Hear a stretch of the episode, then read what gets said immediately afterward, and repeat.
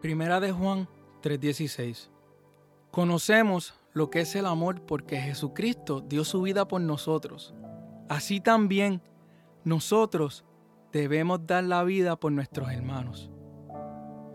Encuentro este versículo tan poderoso, pero al mismo tiempo bien retante. Dar mi vida por mis hermanos se escucha como un poco hasta exagerado, pero no, eso mismo significa. Dios quiere usar todo, todo nuestra vida para salvar al que está perdido. El amor que Dios habla en este versículo es el amor ágape, que significa amar desmedidamente sin esperar nada a cambio. Este amor no solo se siente, pero también se demuestra.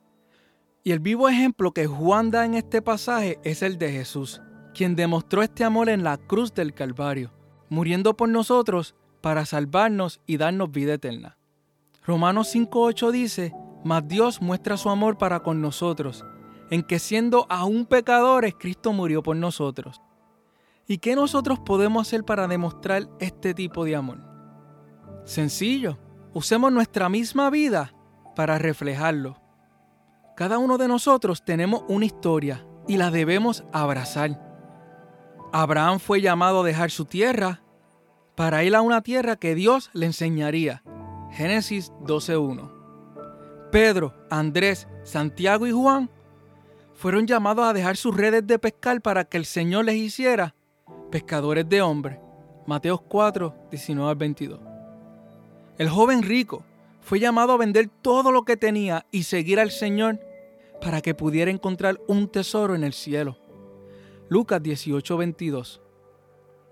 Estos ejemplos son solo tres de tantos que podemos encontrar en la Biblia, donde Dios nos llama a dejar nuestras ambiciones, nuestras esperanzas, nuestros propios deseos, nuestra propia comodidad para dar nuestra vida por nuestros hermanos. Y yo me he hecho esta pregunta, y de hecho hoy te la quiero hacer a ti. ¿Cuál es tu historia? Todos tenemos una.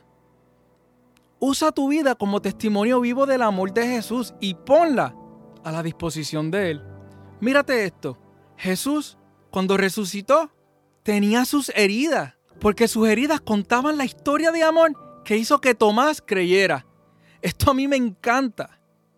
Eso nos prueba que hasta las heridas causadas por la vida o incluso por personas servirán como prueba. Como pruebas que hemos resucitado de una situación que en un momento nos dieron hasta por muertos. ¿Y sabes qué?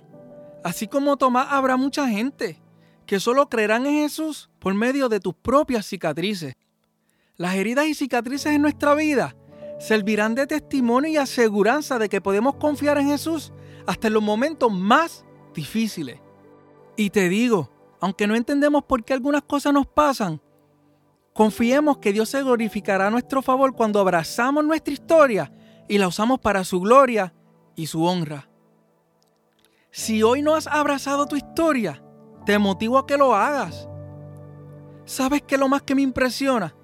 Que mucha gente alrededor de nosotros conocen de nuestra historia, conocen de lo que hemos pasado, de lo que hemos vivido, pero aún así nosotros mismos no la hemos abrazado.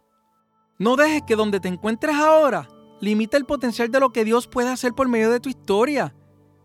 Tu historia no puede cambiar, pero sí puede transformar. No por lo bueno o malo que eres, sino por lo bueno y amoroso Jesús es.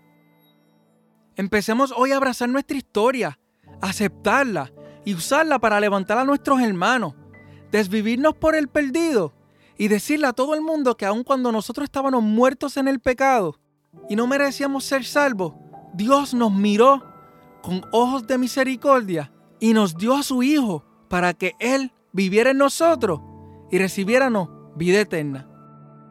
Esta es la mejor historia que podemos contar. No importa qué hemos pasado en esta vida, qué situaciones hemos llevado o dónde nos encontremos ahora mismo. La mejor noticia que alguien pueda escuchar es que por más mal o bien estábamos, como quiera, estábamos destinados a vivir una vida apartada de Jesús, apartada de Dios.